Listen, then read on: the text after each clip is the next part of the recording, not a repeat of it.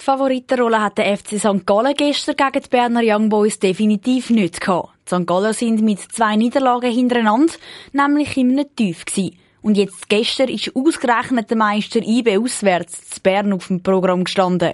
Aber von dem hat sich der FC St. Gallen nicht abhalten lassen. Zum Schluss heisst es 0 zu 0. Der Betim Fasli, Mittelfeldspieler vom FCSG, zeigt sich gegenüber SRF zufrieden. Aber auch IB hat es gut gemacht. Sind wirklich vorne voll drauf und uns wenig Spielraum gegeben. Aber ich denke, in der zweiten Halbzeit sind wir nachher gut zurückgekommen und haben mit mehr Mut gespielt, würde ich jetzt mal sagen. Ich würde auch sagen, wir sind nicht ganz harmlos Wir haben auch ein paar gute Chancen gehabt, wo der Gegner noch einen Fuß dazwischen hat. Interessante Partie. Dank dem Unentschieden gönnt der FCSG einen Punkt und die Verliererserie ist wieder vorbei.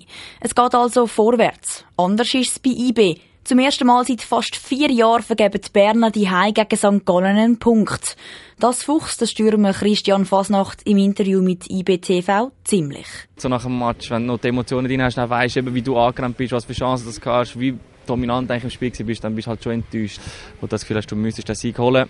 Aber es ist jetzt ein Punkt und es gibt nicht mehr. Ein paar Tage gibt es immer nur noch einen Punkt, von dem her, äh, wir müssen damit leben. In der 21. Minute hätte der Christian Fasnacht auch noch eine gute Chance gehabt, aber das Goal nicht tüpft. Und dazu sind dann die Berner auch noch mehrmals am St. Galler Goalie an die Ziggy gescheitert.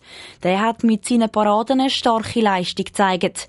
Wieder einmal betont der Teamkollege und Verteidiger Miro Muheim gegenüber Blue. Ich glaube, es ist gar nicht mehr überraschend, wenn er so eine gute Leistung zeigt, weil das zeigt er einfach jede Woche. Ähm, ja, er ist ein super Rückhalt für uns und äh, wir haben Vertrauen in ihn. Mit dem Unentschieden geht für die beiden Teams jetzt in die Nazi-Pause. Die verbringt IB hinter Lugano auf dem zweiten Tabellenplatz und St. Gallen ist dritte.